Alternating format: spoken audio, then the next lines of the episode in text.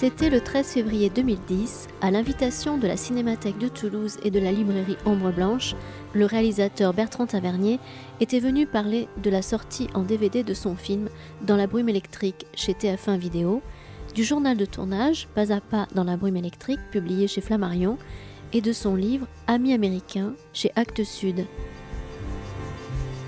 La rencontre que vous allez écouter a été enregistrée à la librairie Ombre Blanche elle était animée par Natacha Laurent.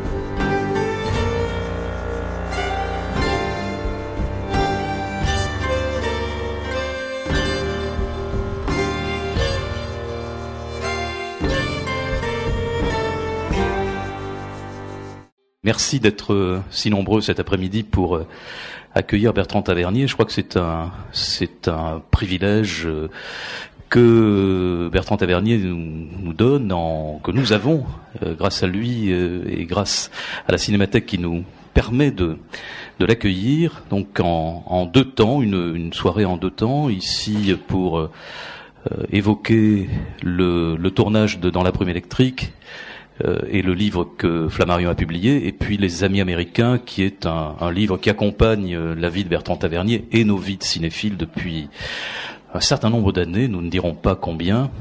Ce qui est formidable dans ce livre, c'est qu'à l'époque du, du, iPad et de, et de tous les objets nomades, euh, c'est l'antithèse de l'objet nomade, ou s'il est nomade, bah, s'il est nomade, il faut en, il faut en suer. Merci de faire des livres aussi lourds à l'heure où tout le monde ne fait que des choses si légère.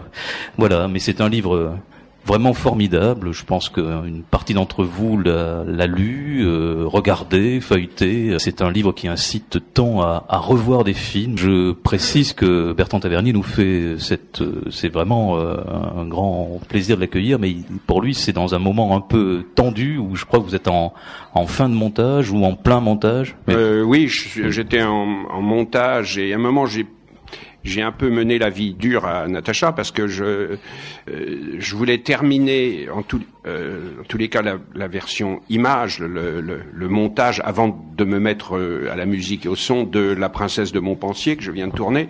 Et j'avais des pas des problèmes, des doutes, et en plus j'avais des, des, impositions. Le, le, producteur du film, Eric Eumann, voulait montrer cette version pourtant inachevée, où il n'y a pas le, il a pas mixé, toujours en numérique, alors que le film sera en, en 35, vraiment en pellicule 35 et sans sans étalonnage numérique, c'est-à-dire à, l'ancienne, comme d'ailleurs dans La Brume électrique, c'est deux choses auxquelles on a tenu, de faire des films absolument à l'ancienne, on peut dire bio, des films bio, euh, de les montrer aux, gens qui avaient permis le financement de ce film, qui, financement qui avait été si si difficile. Euh, donc euh, il a fallu, il fallait organiser une projection pour les trois responsables de Canal+ qui avaient permis le, le, la production de ce film, donc il fallait trouver une date. Et voilà, et la projection un peu contre mon gré a eu lieu, mais comme elle s'est bien passée, ça m'a soulagé de trucs, et j'ai pu venir du coup.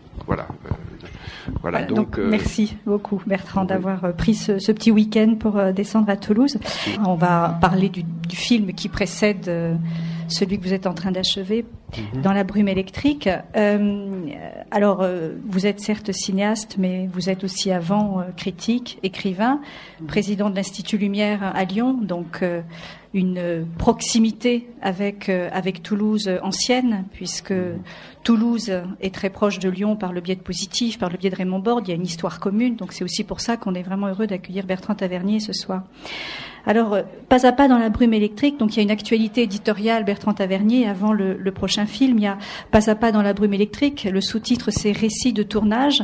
Et puis il y a eu, il y a quelques mois, la, la nouvelle édition d'Amis américains dont on parlera tout à l'heure. Et il y a eu le DVD de Dans la brume électrique. Donc, mmh. comme d'habitude, une boulimie une profusion voilà de, de lecture et, et d'images. Alors pas à pas dans la brume électrique, c'est un livre très particulier, récit de tournage. Et quand on ouvre ce, c'est un vrai récit de tournage, c'est un vrai journal de bord. Et en même temps, vous l'avez repris après, Bertrand, puisque vous y avez inséré des petites remarques après. Alors comment comment parce que j'imagine vous faites pas ça J'ai sur tout, tout repris après parce que on ne peut pas on ne peut pas faire un film, euh, le tournage d'un film, la préparation d'un film c'est 12 heures, 13 heures de, de travail par jour. vouloir écrire parallèlement un livre est absolument impossible. Il y avait que quelquefois me, certaines euh, tantes que, ou parentes que j'avais à Lyon qui pouvaient me demander au début, euh, quand je venais présenter un film, mais euh, à part ça, qu'est-ce que vous faites comme métier? Hein Je veux dire, un, tournage dans la brume électrique, c'est comme La Princesse de Montpensier, ça commence à 6 heures du matin et puis ça se termine très tard. Surtout je sais pas, dans le cas de la princesse, on, maintenant avec ce système d'envoyer des, des rushs en DVD que je vois dans ma chambre d'hôtel tout seul, ce qui est absolument sinistre, me, me, colle des moments, des moments de blues, de doute épouvantable, mais et des, et des sortes de prémontage que ensuite je discute donc, euh, entre euh, minuit et 2 heures du matin, j'envoie toutes mes annotations sur le choix des prix, sur le, sur le, sur le montage. Donc, donc, écrire un bouquin en même temps, c'est difficile. Je prenais des notes sur tout ce qui se passait jour après jour. Et puis j'ai aussi une très très très très bonne mémoire. Donc j'emmagasine les incidents, je les emmagasine bien, je les retiens bien. Euh, bon, je les racontais aussi parfois pas dans des lettres à, à, à, mon épouse, qui a fait les photos d'ailleurs de, de, de, ce bouquin, et les, photos là qui sont, je trouve, extrêmement euh, justes, drôles, euh, touchantes. Et il y en a, il y en a qui me font vraiment marrer hein, sur les alligators agressifs. Euh, J'ai pris quand même énormément de notes au fur et à mesure. Quelquefois pendant le week-end, je, je, déjà je corrigeais. Pendant le montage, comme ça se passait pas très bien aux États-Unis, que j'avais ce que je raconte à un moment, que j'avais aucun pas de vrai rapport avec le monteur, euh, en tous les cas, puis que je, ça, ce qui me provoquait un sentiment de déprime absolue, je l'ai pas touché. Euh, quand je suis arrivé en France et que j'ai et que j'ai me suis mis à pouvoir monter euh, la version que vous avez vue et que ça s'est passé dans l'enthousiasme, alors ça m'a dopé pour à fois reprendre le livre et puis parler aussi du plaisir extraordinaire que j'éprouvais euh, pendant le montage et le mixage français. Mais alors un plaisir que j'ai eu très souvent sur beaucoup d'autres films, que j'ai eu pendant le tournage, que j'ai eu euh, pendant l'écriture du scénario et pendant le tournage. Alors c'est un plaisir, euh, c'est toujours mêlé de, de doutes, de peur, d'angoisse, de, de l'impression qu'on n'est pas à la hauteur de ce qu'on a rêvé ce qui provoque une frustration euh, terrible. Donc, euh, mais j'ai eu aussi, j'ai quand même eu des moments extraordinairement plaisants, passionnants pendant pendant le tournage de ce film, même s'il y, y a, eu après des tensions très regrettables, là, mais qui se sont finalement qui avec le temps s'évaporent, puisque finalement j'ai ma version, le négatif du film est en France, je le possède, et le film sort partout dans ma version. Euh, il a été euh, extrêmement bien reçu euh, après et avec un grand succès public, dans, y compris le DVD qui marche pour le moment très très très très bien. Bon. Avant la sortie, j'avais envie de reprendre ce livre et de à la fois de d'essayer de dire ce que c'est qu'un tournage, ce à quoi un, metteur en scène est confronté, qu'on n'apprend pas toujours, ou même pas du tout dans les écoles de cinéma. Je veux dire, ce qui est dans le bouquin, c'est vraiment le concret, euh, d'un metteur en scène, c'est euh, comment il faut mettre sa main dans le cambouis, et ce ne sont pas des propos euh, théoriques. Voilà, donc c'est j'ai envie de faire partager ça parce que plein de gens me disent mais c'est quoi ton boulot en fait? C'est quoi ton métier? Qu'est-ce que c'est? C'est quoi? C'est trouve l'argent et en fait on s'aperçoit que ça couvre tout, ça couvre en effet de participer à trouver le financement du film, de participer à l'écriture, et là, j'ai vraiment participé à l'écriture, même s'il n'y a pas mon nom sur le générique à cause des règles des guildes américaines. En fait, le générique de Dans la brume électrique, il est faux. Hein. Menteur comme un générique de film, disait Jacques Prévert. Euh, parce que si on devait juger vraiment les gens qui ont participé au scénario, il faudrait marquer. Alors, peut-être garder les Kromolowski qui ont fait la première version, mais c'est surtout les scénaristes du film sont Tommy Lee Jones, euh, moi, et avec une participation forte de James Lee Burke. Alors, pour des raisons qui m'échappent, qui sont dues au, je sais pas, à des, règles de, la Writers Guild, Tommy Lee Jones ne signe pas le scénario, mais il devrait le signer. Et donc, à chaque fois que je peux, je lui rends euh, cette, cet hommage. Et donc, le, ce, ce livre ça. Il est né, d'autant plus, j'ai eu une envie de le parler, que à cause du net. C'est le net, c'est peut-être une chose très bien, mais c'est ça propage des rumeurs et des nouvelles complètement fausses. Mais c'est un formidable, je trouve, c'est un formidable outil de propagation de l'ignorance. Parce que vous avez des, des, faits qui sont complètement faux, qui sont, et après que vous voyez repris partout. Donc, sur le net, il y a eu un type qui a dit que Tommy Lee Jones avait fait un procès pour saisir le matériel du film et le montage parce qu'il était en désaccord avec le montage. J'ai eu des appels du monde, tout ça, et je l'ai vu, je le vois paraître dans plein de journaux, ce truc-là. Moi, j'étais en train de, mixer le film euh, euh, euh, donc je réponds à Jean-Luc Douin du Monde, je lui dis maintenant si Tommy Lee Jones avait voulu saisir le, montage, il serait vachement mal pris parce que je suis en train de monter le film et j'ai le négatif qui est à Paris au laboratoire LTC. Donc il n'y a rien qui a été essayé. Tommy Lee Jones n'a jamais émis le moins de jugement, n'a jamais fait la moindre pression sur le montage. Simplement, le mec s'était trompé de film. Tommy Lee Jones a mené une action en justice pour bloquer No Country for All Men parce qu'il n'avait pas reçu ce pourcentage. Donc il y a un type qui voit cette nouvelle, qui est vraie, qui est dans la presse américaine, Tommy Lee Jones poursuit Paramount, je crois, ou je ne sais plus, enfin la firme qui a produit euh, No Country for. Et moi, c'est tout d'un coup moi qui me trouve là-dedans. Et après, je me suis retrouvé continuellement avec des questions sur alors le conflit sur le montage avec Tommy Lee Jones. Je n'ai jamais pu m'en débarrasser. Donc à un moment, j'ai décidé de publier ce livre pour montrer que Tommy Lee Jones, il a eu, je, me suis certainement, oui, je me suis engueulé cinq, six fois avec lui, parfois fortement, j'ai eu des désaccords, il y a des moments où ça a été, ça, ça a tangué, mais à côté de ça, c'est quelqu'un qui a beaucoup apporté, et j'essaye de lui rendre justice, j'essaye de montrer à la fois l'admiration que j'ai pour l'acteur que je, à chaque fois qu'il grandissait jour après jour quand je le tournais, et puis pour la manière dont il s'est investi dans le film. Alors parfois, il n'était pas très agréable, mais il m'avait, il m'avait prévenu, il m'avait dit, je crois que je, je, crois que je le cite à un moment, euh, je ne suis pas là pour obtenir le prix de bonne camaraderie, je suis là pour être le meilleur possible dans le rôle. Voilà, donc euh, j'ai voulu aussi écrire ce livre pour, mais bon, c'est, peine perdue puisque la critique du Monde dit euh, ce très très bon livre de Bertrand Tavernier montre qu'il devait lutter contre un acteur qui essayait de le bloquer. Donc on se dit, moi j'ai quand même 70 pages du livre qui sont consacrées à vanter ce qu'amène Tommy Lee Jones dans le film, et, je me retrouve avec la, la nouvelle de départ de, d'un conflit sur le montage.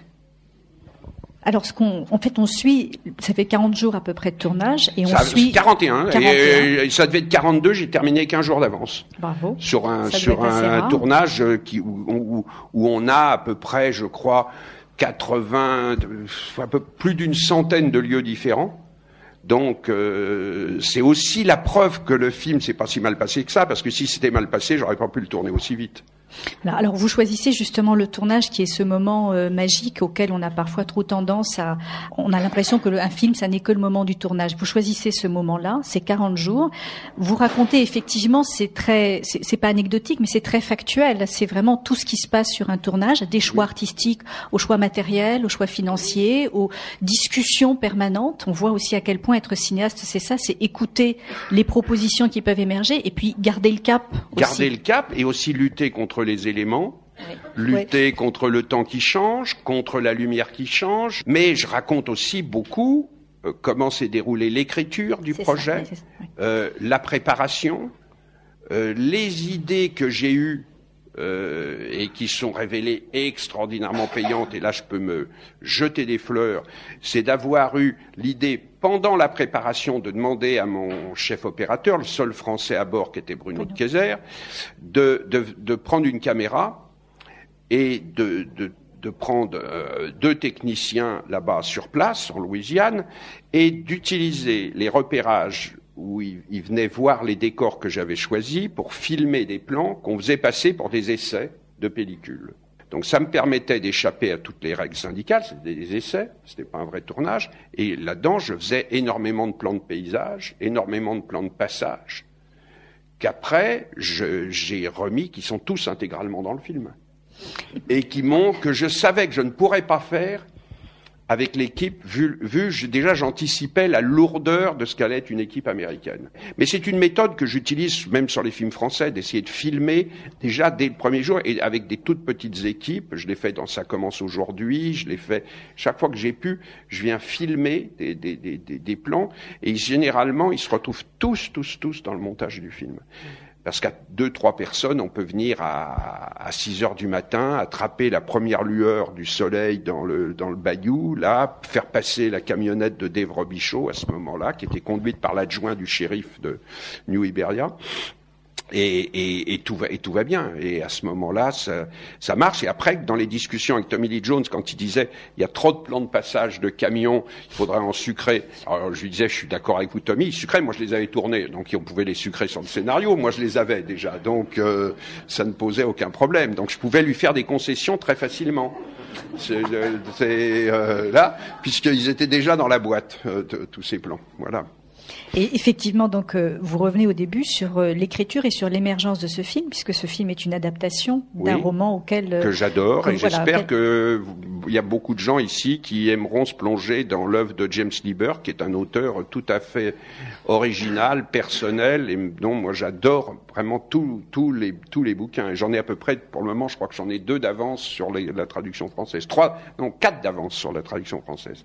Voilà. Donc vous, vous racontez aussi ce que c'est finalement que de tourner aux États-Unis. Oui. Ça, ça a été aussi une sacrée expérience. Alors vous qui connaissez formidablement bien le cinéma américain, qui l'aimez beaucoup, ça a été aussi euh, l'un des grands enjeux, j'imagine, de ce film. C'est tourner aux États-Unis avec une équipe américaine, essentiellement américaine, mais avec quand même totalement, Bruno, totalement américaine. J'avais déjà euh, tourné euh, plusieurs fois aux États-Unis, mais une fois c'était un documentaire Mississippi Blues. L'équipe était entièrement française, à part deux, trois personnes qu'on avait trouvées à Oxford, Mississippi.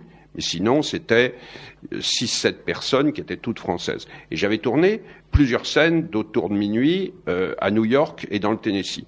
Mais là, j'avais quand même une grosse équipe américaine, mais euh, tous les chefs de poste étaient français. Mais même là, on avait eu des surprises. Tout n'est pas parfait techniquement dans ce pays qu'on estime, qu'on pense parfait euh, technologiquement. Sur Autour de minuit, c'est la seule fois en tournant, j'ai tourné avec une voiture travelling qui est tombée en panne d'essence de ma vie. J'ai tourné euh, des tas de fois, avec des, encore que j'aime pas beaucoup les voitures travelling, mais j'ai utilisé des voitures travelling partout dans les films français et euh, ça marche toujours impeccablement, il euh, n'y a pas de problème. Là, aux États-Unis, celle de Dodin, elle est tombée, on a dû, on a dû quitter l'autoroute pour aller s'approvisionner en essence. Il n'y avait plus d'essence dans la voiture travelling. Ça, c'est un truc que j'avais jamais vu. Ça, c'était, c'est assez formidable. Et je revois la tête de Bruno qui découvre le camion caméra quand on tourne. Alors le camion caméra, généralement, les, machinistes français, avant le, tournage, s'emparent du camion caméra et l'installent pour répondre aux désirs des assistants caméra et du chef opérateur. C'est-à-dire ils mettent des rayonnages pour mettre les boîtes, ils, font une installation très très rationnelle, dans lequel ils incluent très fréquemment la, une, machine à café, pour Bruno de Kayser. Alors aux États-Unis, il avait presque mis ça sous contrat, qu'il voulait une machine euh, à café, pas du café américain. Donc euh, le seul bon café se trouvait dans le camion caméra. Et mais là, les machinistes américains de n'avaient rien installé du tout. Alors pour sortir le matériel, les chargeurs, ils avaient tout mis sur le trottoir. Tout. Il y avait 40 caisses qui étaient sur le trottoir euh, de, de, New York. Et Bruno me dit, mais même en Afrique, j'ai pas vu ça j'ai pas vu ça avec les avec tous les risques, avec des risques de perte, avec des trucs. Euh, on se dit mais comment on va les les ranger Où est-ce qu'on va se trouver? Rien n'avait été prévu euh, de manière rationnelle. Et ça, je l'ai expérimenté. Je raconte à peu près une quinzaine de d'histoires comme ça. C'est-à-dire qu'ils sont tellement habitués à ce que le pognon soit une réponse à tout que le côté quand même euh, bricoleur, euh, démerde, qui est formidable dans les équipes françaises, formidable et qui fait de souvent des équipes françaises, peut-être parmi les meilleures équipes du monde, et qui travaillent à une grande, grande, grande vitesse. Même s'il y a des individualités magnifiques, et, j'en ai rencontré beaucoup qui, là, dans le, tournage du film américain, le système est, moins bien. déjà, ils utilisent le 110 au lieu de 220. Et le 110 implique deux fois plus de câbles pour arriver au même résultat. Donc deux fois plus de câbles, deux fois plus de câbles pour éloigner le groupe qui fait un peu de bruit, qui fait là euh, du lieu de tournage pour qu'on soit un peu silencieux. C'est des câbles qu'on tire dans les bayous, dans la boue. Euh, ça veut dire qu'il faut engager beaucoup plus de personnel. Puis après, ce personnel doit travailler pour nettoyer des centaines de mètres de câbles. Ça a l'air d'être de rien, mais c'est des choses comme ça qui, qui, qui font qu'on va, qu'on va pas vite aussi, ou qu'on fait des horaires euh, hallucinants. Et le dernier jour, enfin le 40e jour de tournage aussi, le moment où il y a cette, euh, ces, ces trompes d'eau qui sont tombées, qui sont tombées oui, et qui, m'ont noyé le décor. c'est la seule fois que j'ai vu un décor disparaître. Voilà, vous êtes furieux. Le matin, vous êtes furieux là dans le, vous êtes furieux dans le, ah, dans, le dans le bouquin. Et, et, je partageais ça. Il y avait mon associé Frédéric Bourboulon qui a été le producteur de pratiquement tous mes films qui a été mon assistant sur Coup de Torchon et sur euh, Autant de minuit, et le producteur en charge du terrain depuis La vie rien d'autre. Et là, il m'a dit, euh, là, on est plus fort qu'eux. Euh, nous, en voyant qu'il pleuvait énormément pendant la nuit, le, directeur de production serait venu vers 4 heures du matin pour voir quel était le terrain et, et, et d'essayer d'anticiper. L'anticipation, c'est une chose ignorée. Ils ignorent donc, je me trouvais, j'avais mon décor, il me manquait mes cinq plans de fin, de la séquence de fin. Ceux qui ont vu le film, c'est quand on s'approche de la maison du meurtrier, et je me trouve avec 50 cm, 70 cm de flotte et impossible de, de, raccorder. Les gens euh, font euh, Tommy Lee Jones quand il marche, ça fait chauffe, chauffe, chauffe, et puis il peut pas courir, il peut pas courir. On voit de l'eau partout, alors qu'on a terminé la veille, c'était sec. Et il a fallu tout basculer le décor de l'autre côté de la maison et trouver des arbres qui raccordent, essayer de trouver euh, et ça marche impeccablement dans, dans, le film. Ça marche, qui prouve que le, le cinéma c'est du c'est du mensonge 24 fois par image. Alors le, au, au, début sur le sur le scénario aussi c'est passionnant ce que vous dites sur la façon dont euh, vous vous écrivez les, les, scénarios et ce à quoi vous avez été confronté de la part des Américains, la technique américaine et puis vous votre habitude de travail. Oui, alors, Là aussi vous les avez fait plier quand même j'ai réussi à obtenir ce que je voulais, mais par, par la ruse.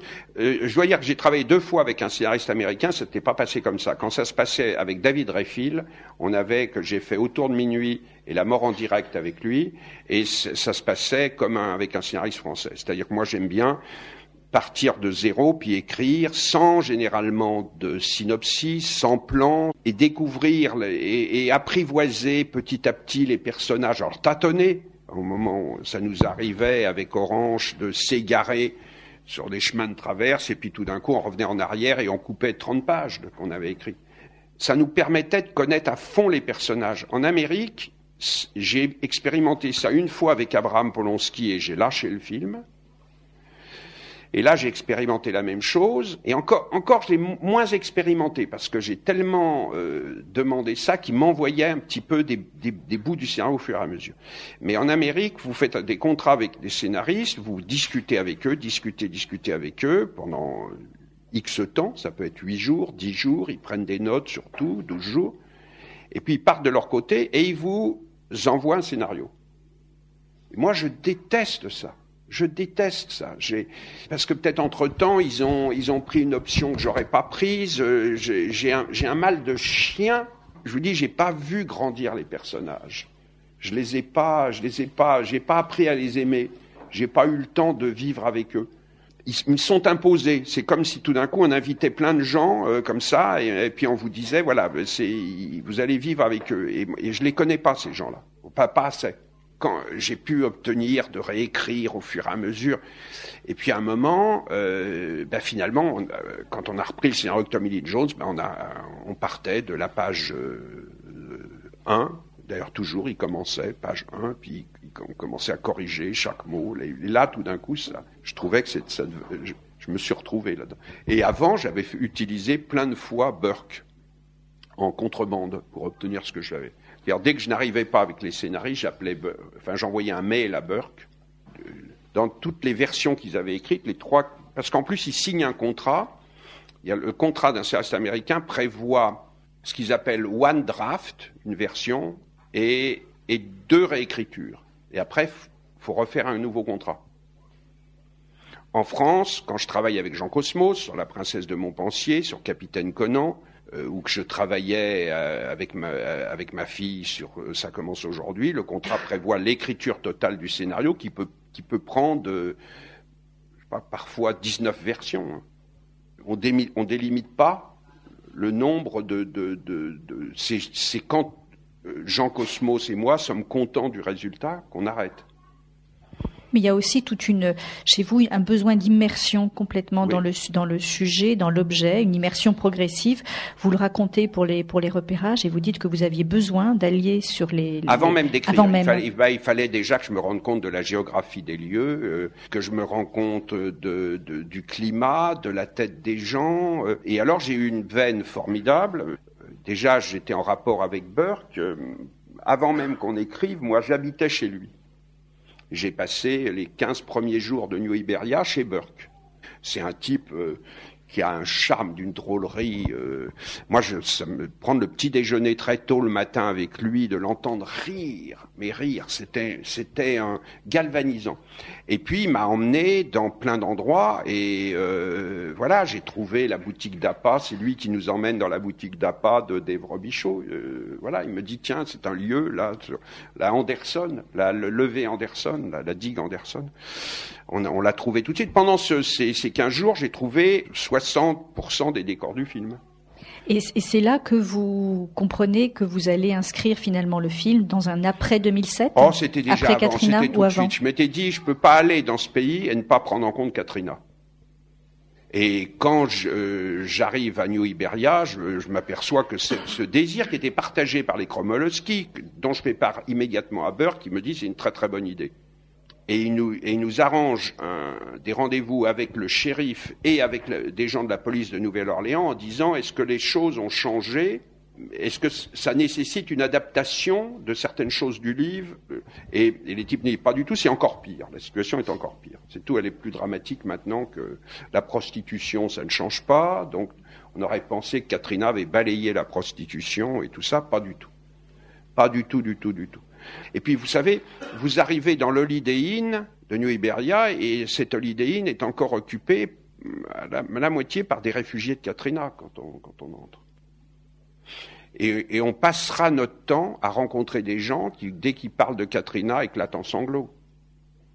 Donc après, vous pouvez pas aller là et dire euh, bah, je vais je vais tourner un truc puis je vais ce que vous avez vécu je vais l'ignorer complètement. D'autant que je pousse, je trouve que ça enracine encore plus fortement le propos de, Burke et ça me permet de donner un arrière-plan qui est celui que Burke veut donner de la Louisiane, d'un État un peu à la dérive. Euh, il, il n'arrêtait pas de me répéter, la Louisiane, ce n'est plus un État américain, c'est le tiers-monde, c'est le Bangladesh et, vous êtes dans les ruines de la Nouvelle-Orléans, dévastées, et là, en effet, vous, êtes dans une, dans, une ville du Bangladesh, euh, et, pourtant, on est c'est, la plus grande puissance économique du monde. Et puis, ça m'a permis, et ça, ça a été une idée de, moi, je cherchais, je cherchais à donner une autre activité aux mafieux que celle du bouquin qu'on avait supprimé. Dans le bouquin, c'est plus conventionnel.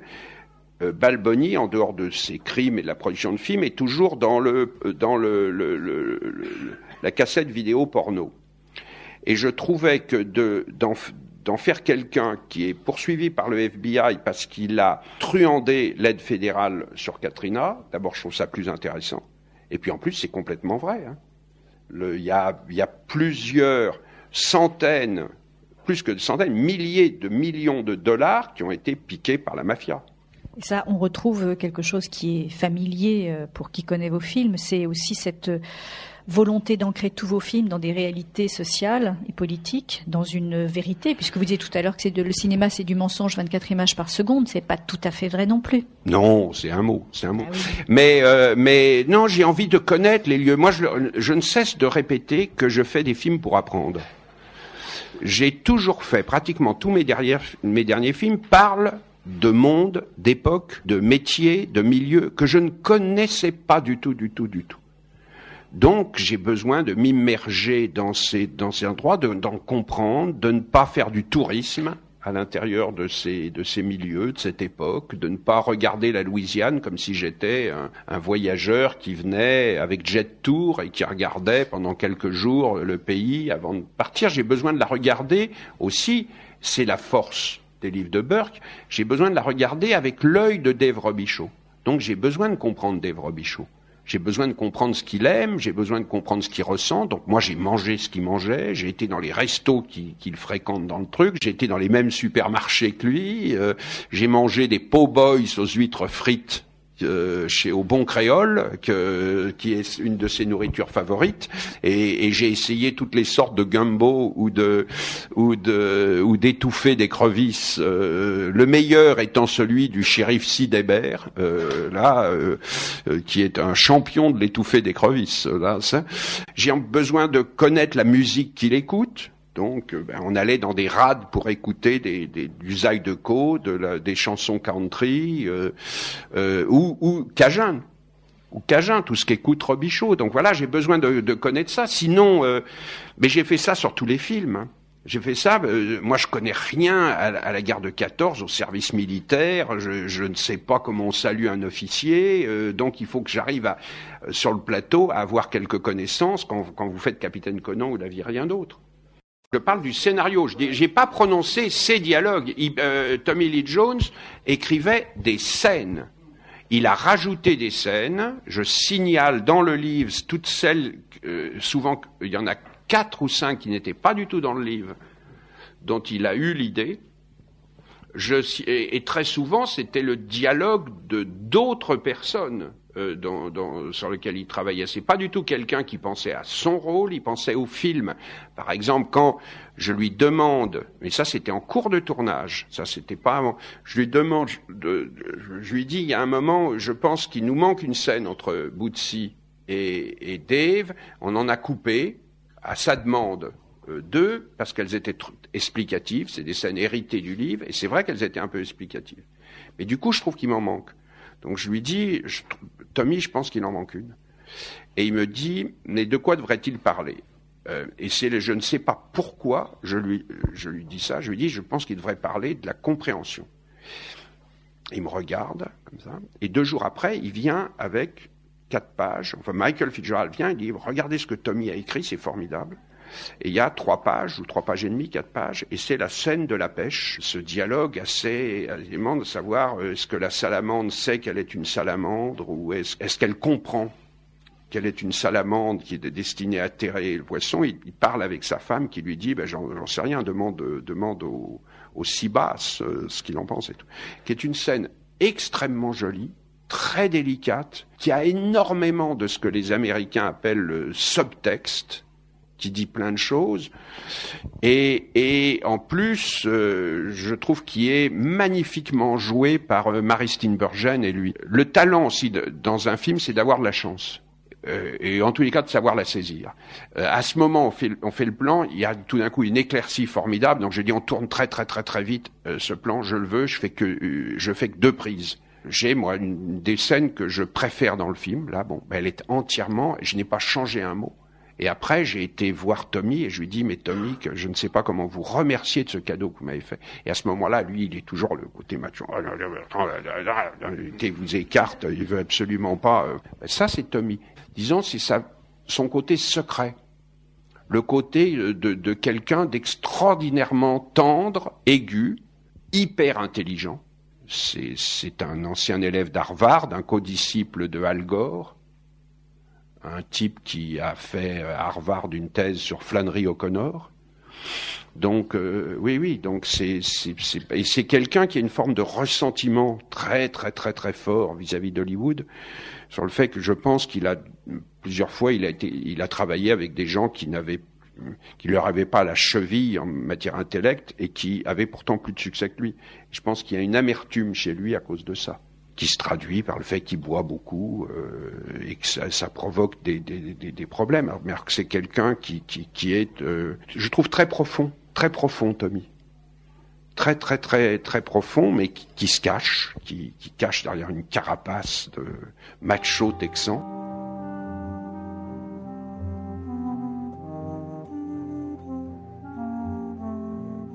le réalisateur Bertrand Tavernier à la librairie Ombre Blanche à Toulouse le samedi 13 février 2010.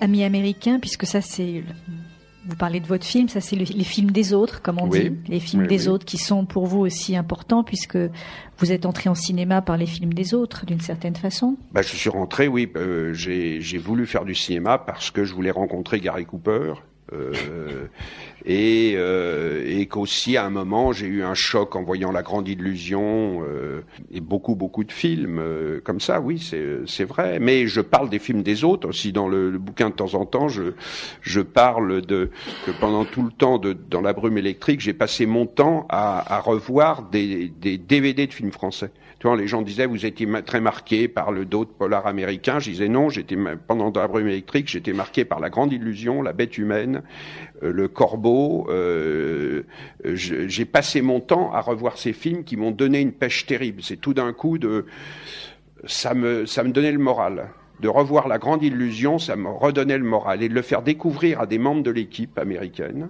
Donc je n'ai vu que ça, je n'ai vu que ces films-là pendant le tournage. Je me rapatriais à la maison comme ça, un petit peu. Pour répondre à une question que vous m'avez pas posée, euh, qui va peut-être euh, venir, Bertrand, euh, si euh, de dire pourquoi il y a un tel et pas un tel, euh, c'est une question que m'ont posée deux trois fois des journalistes et ça m'exaspère. Un, je ne suis pas historien ou critique de cinéma. C'est un livre d'école buissonnière. C'est un livre que j'ai fait en plus de mon boulot. Même quand je continuais à faire des films, j'avais envie de rencontrer des, des, des, metteurs en scène, de leur parler, de faire des interviews, de temps en temps d'écrire un texte sur un, film qui me touchait.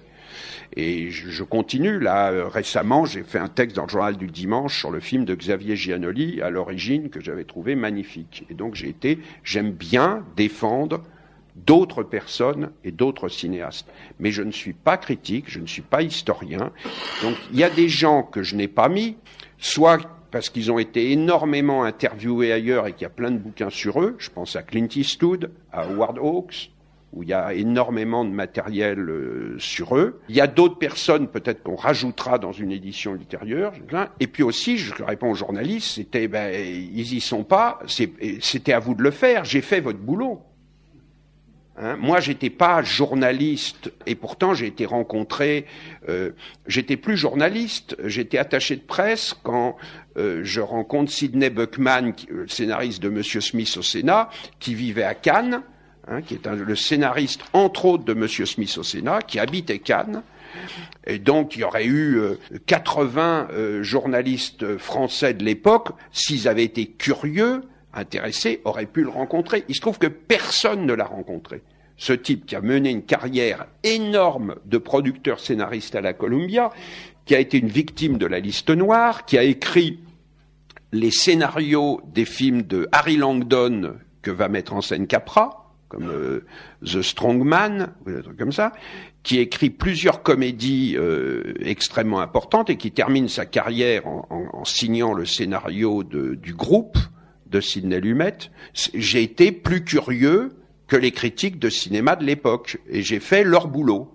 Mais, mais donc, sinon, ce livre n'est pas exhaustif, il ne contient pas tout le cinéma américain, il y a plein de gens que je regrette de n'avoir pas rencontrés, et il y a aussi des gens, moi c'est des rencontres que j'ai faites soit dans le courant de mes voyages, soit parce que j'étais attaché de presse d'un film, soit parce que quand les gens venaient, euh, euh, certains journalistes de positif m'appelaient pour que je fasse l'interview, mais mais j'avais pas ni le budget ni pour pour aller faire me dire je vais essayer de rencontrer tous les gens qui sont vivants. En plus, euh, il y en a il y en avait qu'on pensait dont on ne savait pas qu'ils allaient mourir si tôt. J'ai eu le regret énorme de n'avoir jamais rencontré Anatole Litvak, qui vivait à Paris, et là, c'est aussi parce qu'on avait des œillères à l'époque, parce que euh, Truffaut, pour défendre Preminger, assassinait les films de Litvak comme Aimez-vous Brahms, ce en quoi il avait raison, ces films étaient épouvantables, mais on n'a pas été chercher avant. Or, Litvak est quelqu'un qui a tourné des films tout à fait passionnant, euh, pendant les années 30, qui a une carrière qui commence à la fin des années 20 en Russie, qui passe en Allemagne, qui quitte l'Allemagne pour fuir le nazisme, qui vient en France, qui va aux États-Unis où il tourne le premier film anti-nazi là-bas. C'est lui qui est aussi important que Capra dans la série Pourquoi nous combattons. Il, va réaliser plusieurs films que maintenant, je, dont, il y en a deux, trois que je trouve vraiment très, très, très, très, très, très bons, mais très, très bons. Et puis après, qui revient en France, et là où je trouve euh, sa carrière après Anastasia un peu décline. Mais moi, je me, dis, mais, on, est passé à côté de lui. Et, et Noiret, qui a travaillé avec lui, m'a dit, mais il aurait été ravi, c'était un de vous en parler. C'était un conteur formidable qui parlait du, cinéma dans le, au début du parlant, euh, et sans compter qu'il y a trois ou quatre de ces films dans les années 30. Hein, L'équipage, moi, je trouve que l'équipage, c'est mieux que les films de Hawks comme la patrouille, que la patrouille de l'aube. Hein. Que Cœur de Lila est un film qui, je trouve, a des parentés dans l'espèce d'âpreté du ton et l'utilisation du son avec la chienne de Renoir. Donc euh, tout ça, ben, manque de curiosité, œillère, préjugés, imbéciles, qui sont la plaie de la critique, et qui est le, plaid d'une certaine critique française qui, pour défendre justement certains cinéastes, se doit d'assassiner les autres autour. Qui fait que ben, il, n'existe pas d'interview de Vittorio De Sica, metteur en scène. Hein. Il n'y a pas d'interview d'un homme qui a fait le voleur de bicyclette, Umberto D, etc. Il n'y a pas.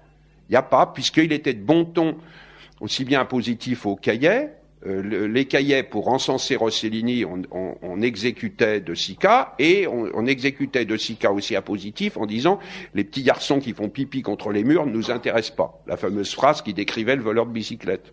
Alors, euh, amis américains, donc on, rappelle quand même que le livre existait dès 94, que là c'est une nouvelle édition augmentée, enrichie, notamment par plusieurs euh, plusieurs textes. La partie Tarantino, bien évidemment, reste une figure majeure, la première l'original, on va dire, le parrain, celui que vous appelez le parrain, John Ford, qui... Oui, oui. Je prends juste cet exemple de John Ford parce que ça en dit long sur la, la, la structure du, du, livre, parce qu'en fait c'est un livre qu'on peut euh, prendre et reprendre. On peut, il y a des entrées par l'iconographie qui est magnifique, il y a des affiches, des photos qui sont absolument sublimes. Il y a des textes de nature différente, il y a des longues interviews, il y a parfois des textes sur des, des auteurs, et tout ça se, se croise sans que ce soit effectivement de l'histoire. C'est pas un texte d'historien du cinéma. C'est un, livre très, très euh, partiel, euh, partial. Partial, mais c'est aussi. C'est ma vision des choses. C'est ma vision de, de, des choses. Euh, c'est votre amour du cinéma américain. Oui, mais chaque fois j'ai essayé. Euh, j'ai trop vu des auteurs qui recyclaient leur opinion pendant 30 ans sans la mettre à l'épreuve du temps quand on a refait 50 ans de cinéma américain avec Jean-Pierre Corsedon, on a dit ben, on va inclure nos, nos, textes et on va dire quand on avait eu tort, je crois qu'on a été les seuls à faire ça. Moi, le nombre de critiques que je vois se renier entre Cannes et la sortie Paris, hein, euh, souvent, et sans dire qu'ils ont euh, soit assassiné un film à Cannes et qu'ils l'adorent à Paris, euh, soit le contraire. nous, on a décidé de, de, de, de dire on s'est trompé sur tel film, mais aussi on avait raison sur tel autre. Finalement, on a, il y a plus de fois on avait raison que c'est trompé, mais on a pu dire on a pu dire qu'on avait raison parce qu'on disait qu'on s'était trompé et qu'on corrigeait des erreurs, qu'on corrigeait des, des, des appréciations euh, qui étaient euh, hâtives, qui étaient et, et on continue.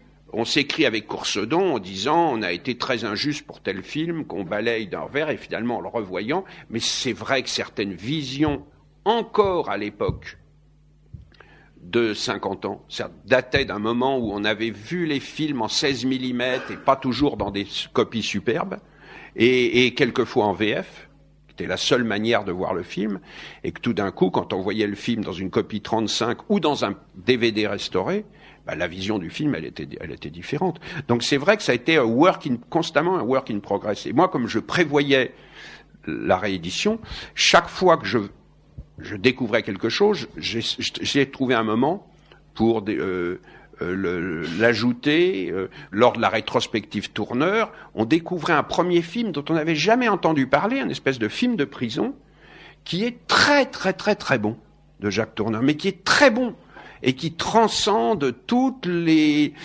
le, le cadre un peu moralisateur dans lequel le film en fait a une force, une invention.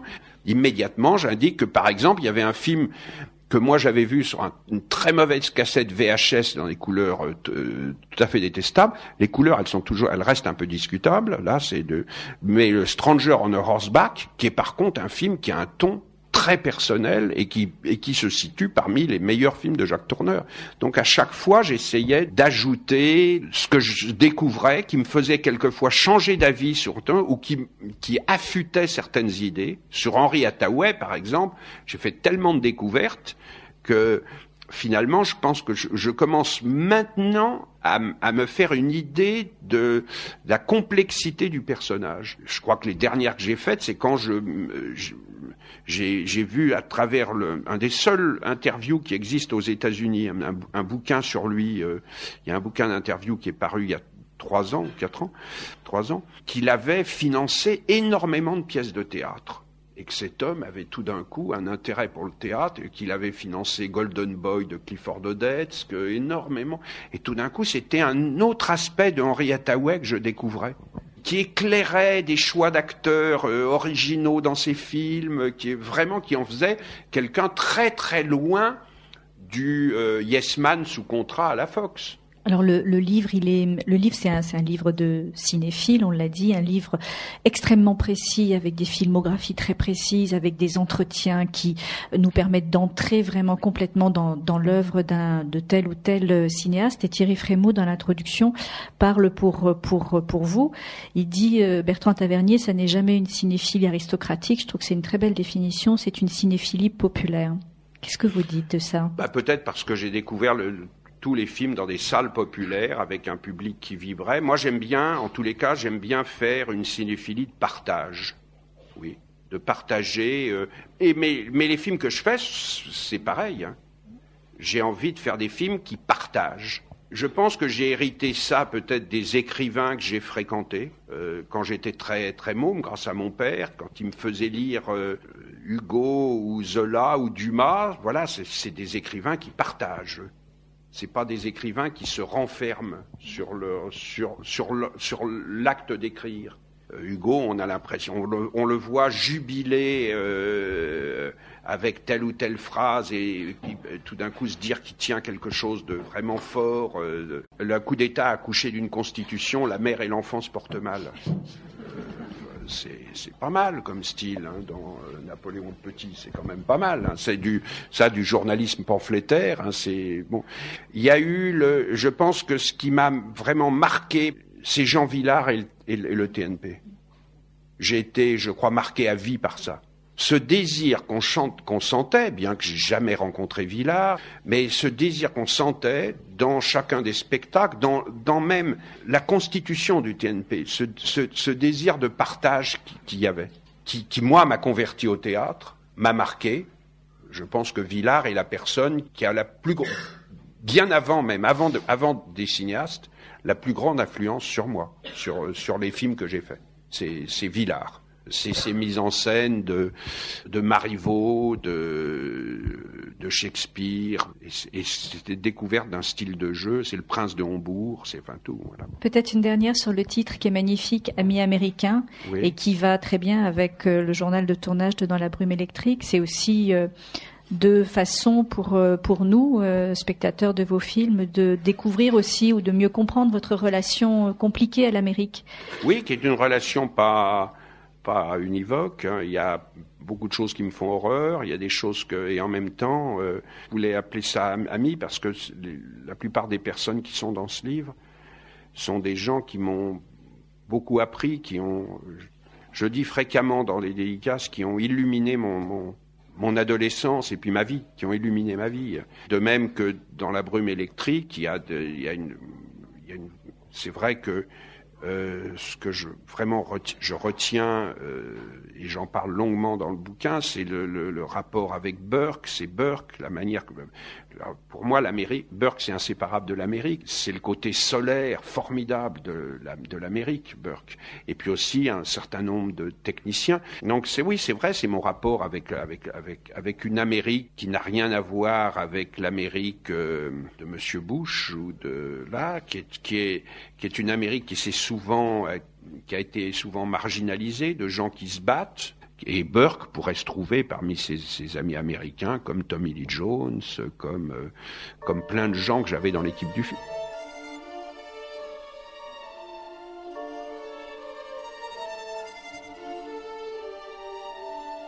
Vous venez d'écouter une rencontre avec Bertrand Tavernier, enregistrée à la librairie Ombre Blanche le 13 février 2010, autour de la sortie DVD chez TF1 Vidéo de son film Dans la brume électrique, du journal de tournage Pas à pas dans la brume électrique, édité chez Flammarion, et de son livre Amis américains chez Actes Sud.